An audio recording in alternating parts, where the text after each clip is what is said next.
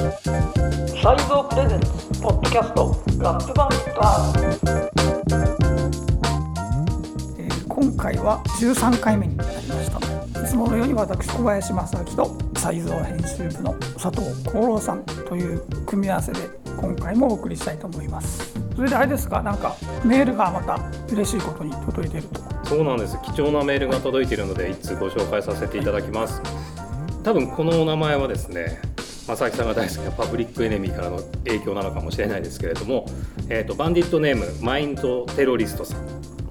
小林さんこんにちは。いつも楽しく聞いています、ありがとうございます。隣にいらっしゃる佐藤さん同様どこか聞くのが疲れるという先入観からフランス産のヒップホップを避けていたのですがバンディット流ラップフランセの配信を聞きフレンチラップそのものを聞き直しました社会情勢やカルチャーを気にせずただただ聞いていたんだなと思わされましたと言いますか。点点点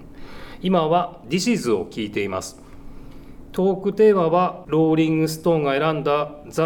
200 Greatest Hip Hop Album of All Time についての小林さんの見解をお聞きしたいです。あなるほど。とのことでした。すごいこれあれですよ。ラップフランセのあの本の著者にがこれを聞いたら喜ぶだろうってことですよね。そうですねただ聞いて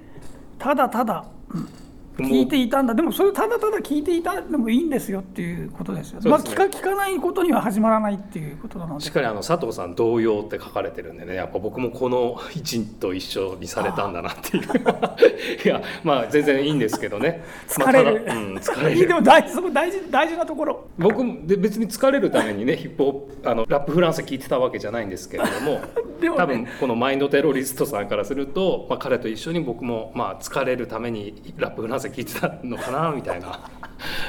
そうじゃないですよマインドテロリストさん。でもこの今「This is」を聞いていますってあったんですけど、僕ちょっと知らなかったのでこのメールいただいたので調べてみたんですけれどもすごいなんかこ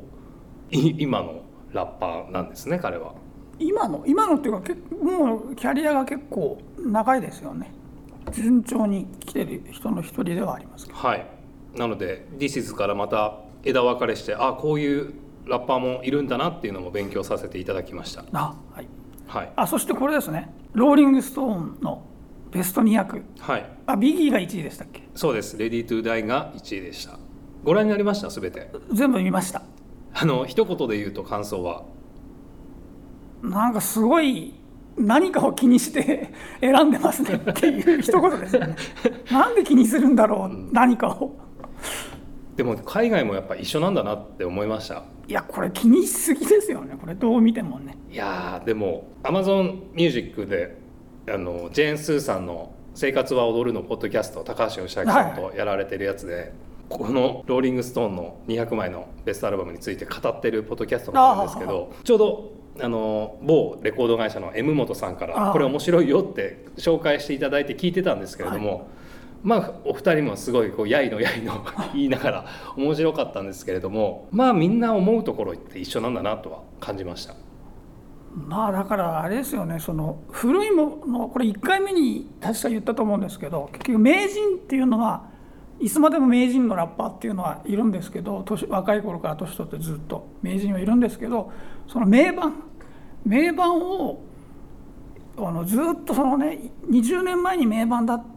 て20年前に聞いた人が言ってたのを20年後に若い人今の若い人が聞いてこれ名盤だって聞くかどうか問題っていうのは絶対あるので。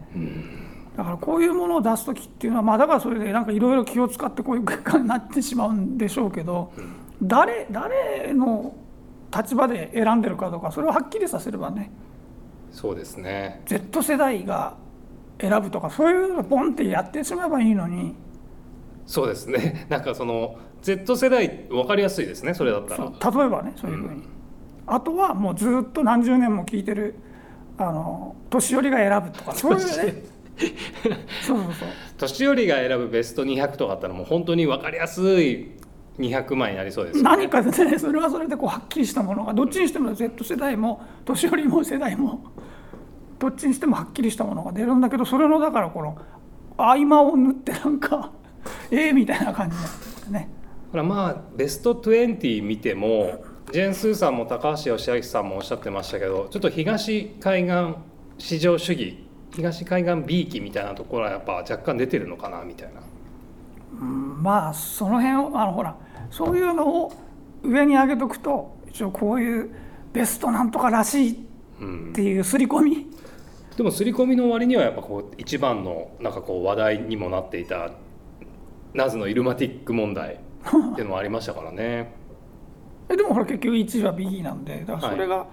もっと分かりやすいかな。分かりどんどん分かりやすくして してるんだなっていうのもありますよね。うん。まあ、エリック・ビーラキムも入ってくる。その正明さんがさっき言ったその名人なのか名盤なのかっていうところではなんかこういろいろこう考えるところ 思うところはある。200枚でしたね、うん、でもこんだけ話したんでこのテーマでいけるんじゃないかと思いつつも実でもほはらもうねいろんなところでそれはやられてるのではい。それはまあそっちにお任せってことで、はい、こちらはこちらで。今回は正明さんが取り上げるテーマというのは？あ今回はこれはあれなんですよ、えーヤングサグはい。とあと残り27人でしたっけ？全部一族老頭というか。そうですね。合計、まあ、その YSL のメンバー計28人が、えー一斉に逮捕されてしまったっていう事件が5月の9日にあったんですけれどもはい。これが要するにこれの裏にある問題とかっていうのが気になったのではい。この事件そのものっていうよりもそのそこに何があるのかなっていう方に着目してですねはい。それを取り上げたいなと思います。気になりますね。そうですね。いやまあただの事件ねこれ事件として見ればあまあこういう有名な、えーに入れてる人人気者みたいのを捕まえて活動を妨げてやれみたいなのはまあこれ昔からいろいろあるのでまたそれやってるなって言ってそれは大変だっていう思ってこの事件を受け止めた人もいると思うんですけど、まあ、人気ラッパーに対する嫌がらせ行為みたいな感じですよね。ただそれただそれだけじゃなかったっていうところがこの事件の場合はポイントかなっていうのがあります。実際その28人、まあ、YSL ヤングストーナーライフレコーズのメンバーが逮捕された背景にはどんな？背景ってこれ何何で捕まったかってそれもまた不思議なんですけど、そのあの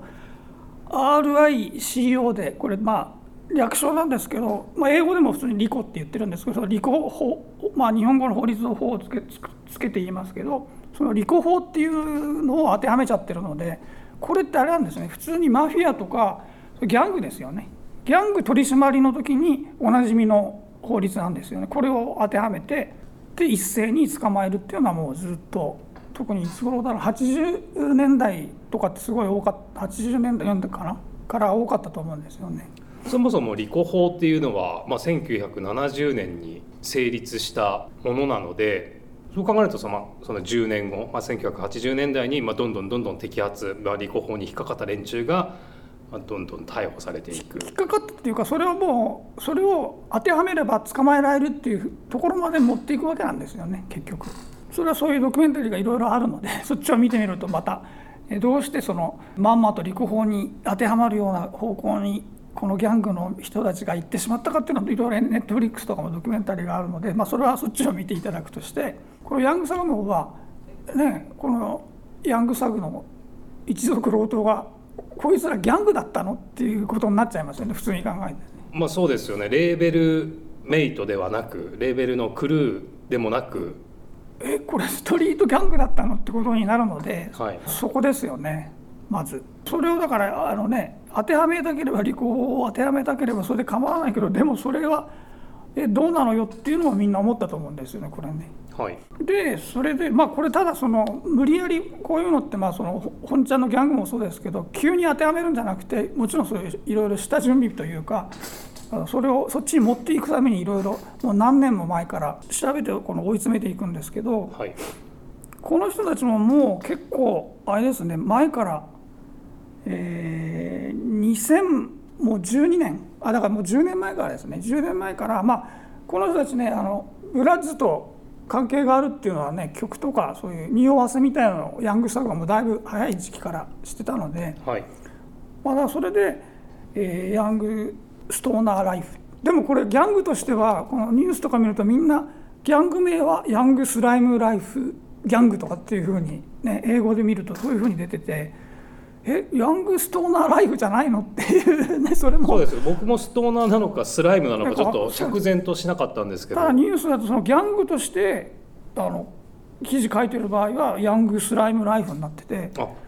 でレーベルの場合はあんまりレーベルの名前が出てこないんですけどヤングストーナーライフっていうふうになってるので。なるほど。表の顔は ヤングストーナーライフで裏の顔はヤングスライムライフの可能性がある。そういやでもそうなんですね。多分そういう、えーつもりで全てメディアとか、まあ、この地方検事とかそういう方の動きがそういう形でやってると思うんです。まさに。うんうん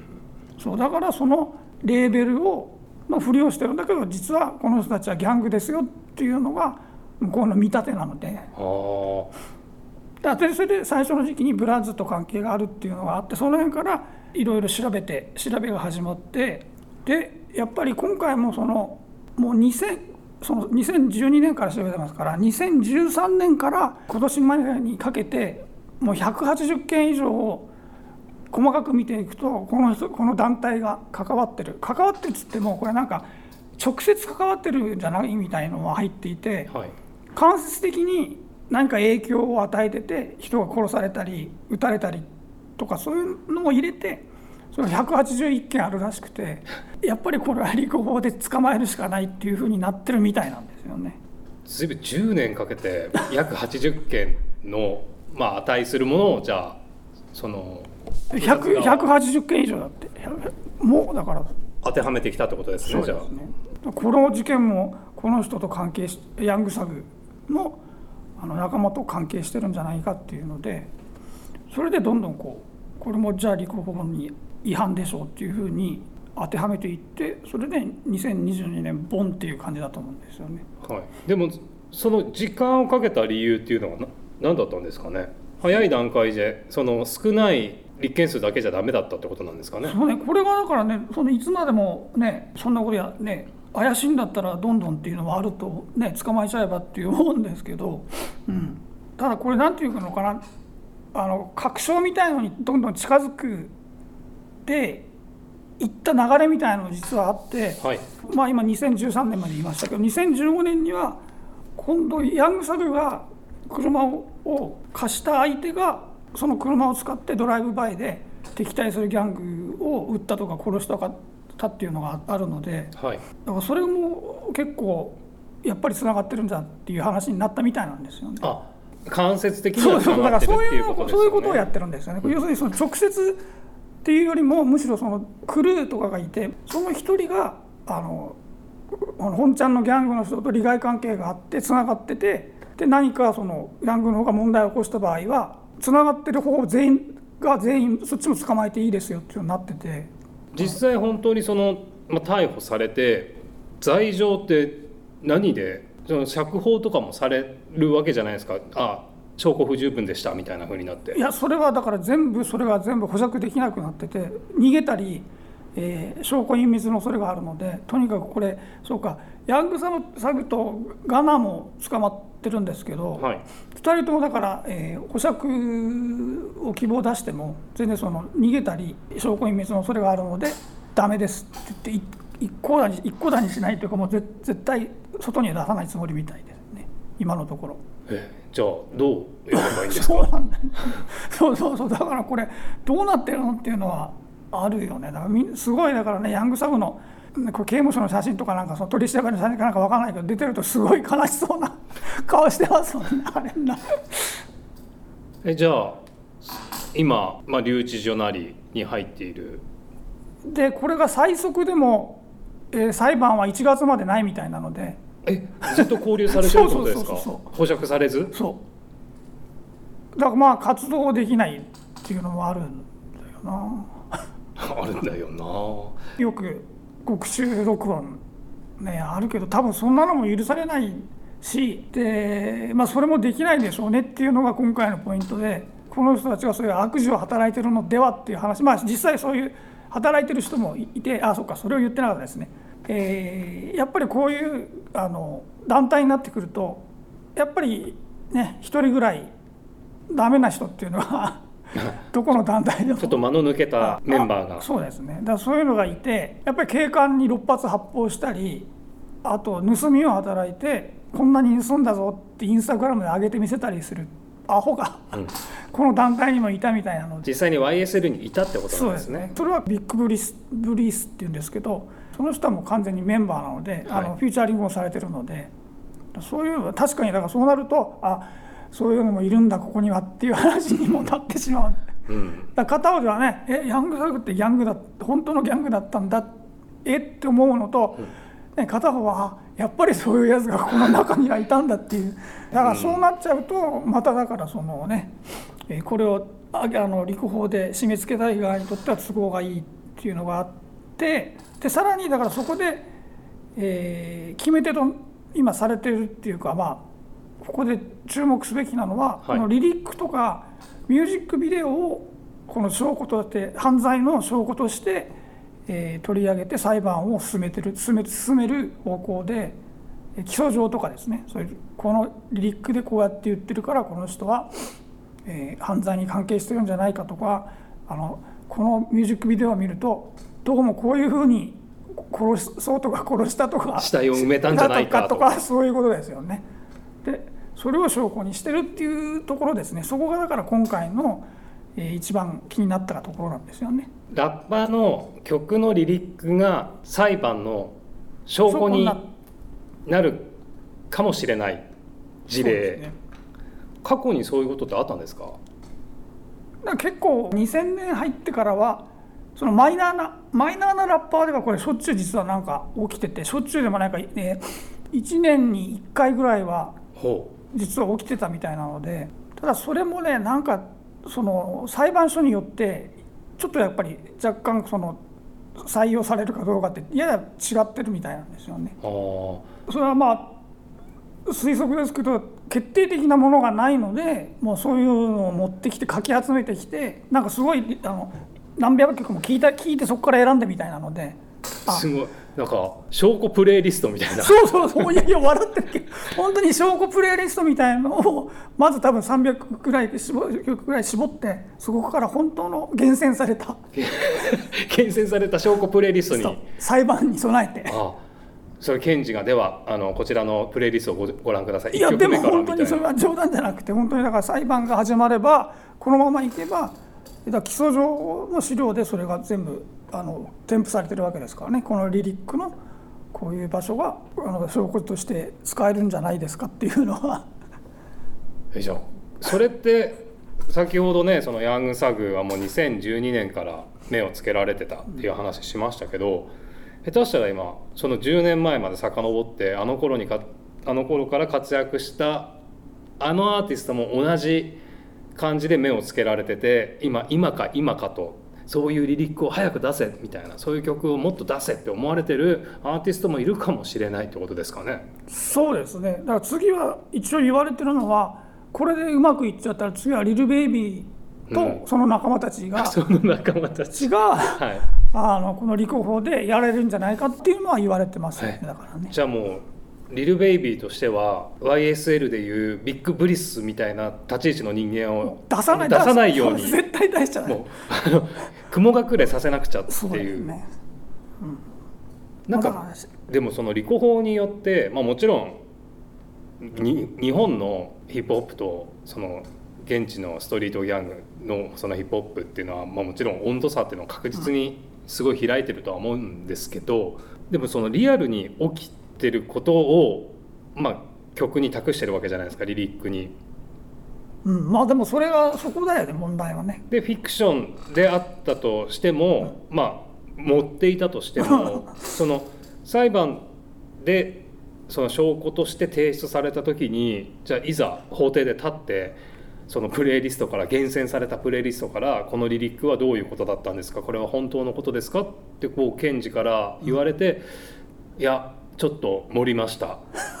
森はうん。とか言わざるを得ない状況がやってくるかもしれないってことなんですか？でもまあもうねそのだからそれは要するに全部要するにこれあのラップっていうのは実はこういう犯罪をしましたって告白してるわけじゃないっていうのが前提なんだけれどもだからそこがずれてるってことですよね。うん向こうはそういうふうに取りたい。当局はそういうふうにこれは犯罪のラップっていうのは全部あの暴力的で犯罪の告白です白状自分の その犯罪を白状してますっていうふうにもう捉えちゃってその一気にそれで進んでいこうとしてるわけですよね。でもそのカルチャーってまあ犯罪自慢みたいな ラップスタイルっていうのもあったと思うんですけどそれ結構だいぶ前の話ですよね。うん、だってねそうなるとリック・ロスとかノリエガ将軍の友達だって言ってて、そんなこと。ノリエガ将軍。それ嘘でしょっていうね。それはみんな笑って聞き流すわけなんだけど、そういうことじゃないくとにかくだから何かそういう暴力的なものが目の前からいなくなったところを見たい見せたいっていう一心なのかもしれない。へえ。なんかこうラッパーとしては生きづらい環境ですねそうなるとそうですよ、ね、これが本当に YSL の28人が逮捕されて本当にこれが全て有罪ってなったらうかうかそんなリリックもしたためられないってことですよってね。いうふうに言ってる人は多いですよ。ヒップホップリスナーとかだともうそういう話になってますよ、そうするそうなると、えー誰々のリリックはどうなんだとかっていう具体的な話に今ここでこんなこと言ってるラッパーはいるけど大丈夫かとか告げ口みたいな感じになっちゃいますよね。告げ口っていうかなんか。ツイッターとかねインスタとかでストーリーズに上げられてなんかこいつこんなことラップしてるぞみたいな。でもこんなことラップしてるぞって当然その、ね、リスナーしっかり聞いてるからむしろそのちくりじゃないんだけれどもちくりみたいになっちゃうみたいな、そういうこともありますね。ツイッターとかでアップしてなんかこの人この曲の中で死体埋めてますみたいな。あとばあちゃんがすごいあのドラッグディーラーだったとか言ってる人 いるのでそういう人もね。まあヤングサグもそうですけど、まあ、ヒップホップそのものってやっぱスラングの塊じゃないですか、それこそフランスのラップにはベルランっていうカルチャーもあるぐらいですから。その検事たちがそのスラングの本当の意味それこそヤングサグとガンナが言ってるようなスライムランゲージとかを完全に理解できてないと思うんですけど、その辺ってなんかその曖昧な認識で証拠として提出するのもすっごいなんか緩い感覚っちゃ緩い感覚ですよね。まあきっとそういうのをこれは違うっていう人が出てきたりするかもしれないですよね裁判が始まるとね。あーなんかそういうこと言ってくれる人ってなんかいるんですか？だからなんかその UK とかだとこのラップはこういう内容ですよっていう専門の人がいてその裁判とか、裁判なのかな？なんかそういう、えーこういう起訴状とかがあった時かもしれないんですけれども、はいのラップインターフリーターでしたっけ？っ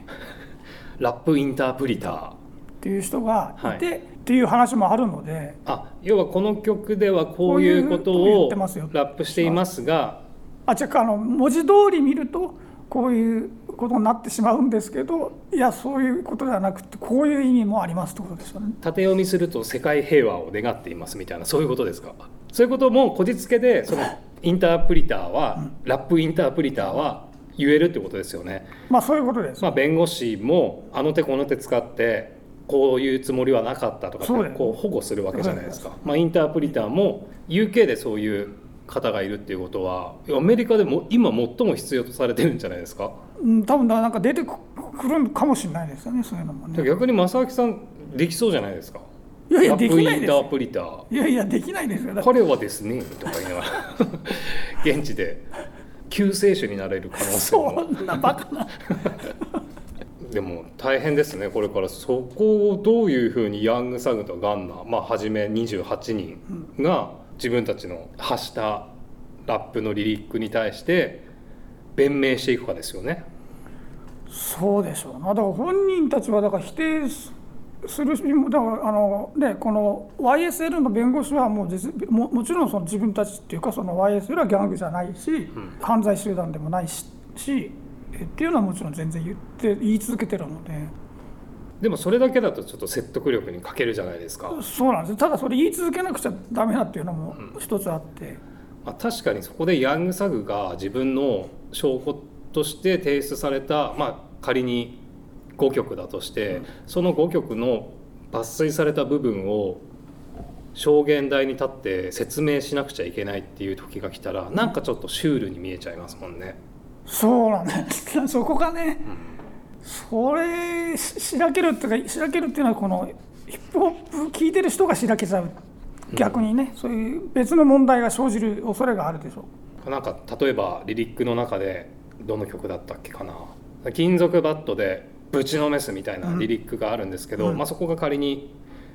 いや全裁判然でいやそれはそういう暴力的だっていうことは十分それはなるでしょ取り上げられて「ヤングサグさん本当に金属バットでぶん殴ったんでしょうか?」みたいなこと言われて「いやあの時は金属じゃなくて木製でした」みたいな「ちょっと持って金属にしました」あだからそれが問題に問題というかそれが証拠になるパターンとしては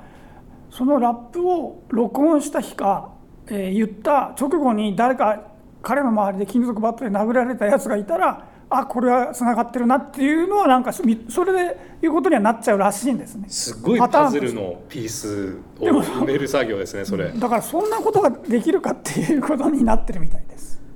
でもまあ実際にそのレーベルだったら録音した日付でまあ保管してたりはするわけですからねうんだからもしかしてその細かいところまでいくと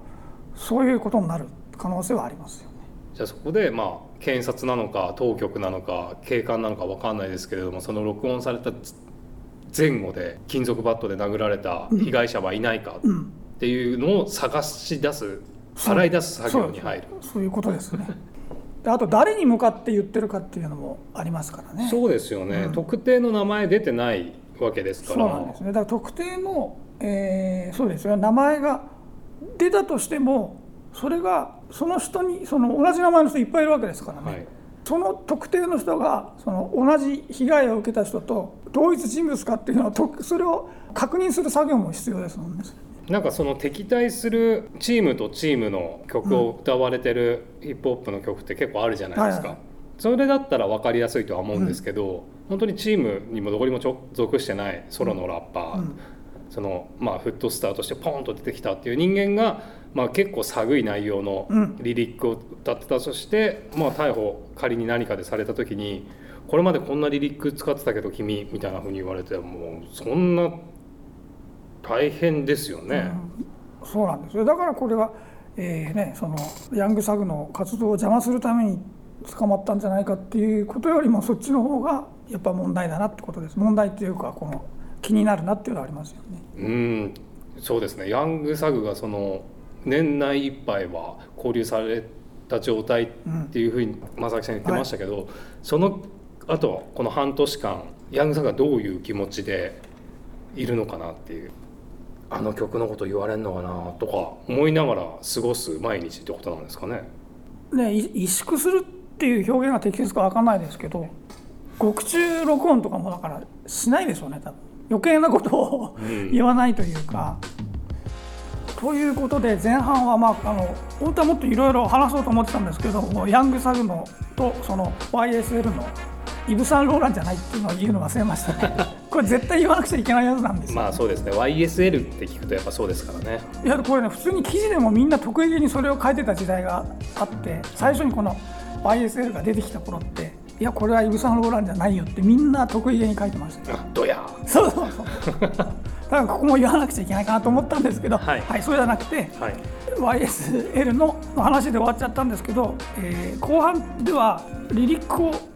どう捉えるのがまっとうなのかっていう話とかあと、まあ、裁判で使われるとどんな問題が生じるのかとかもうちょっとそっちのあと実際にどんなことを、えー言ってるのが証拠として上がってきたのかっていうあたりをもうちょっと話したいと思います。それでは前半はここまででどうもありがとうございました。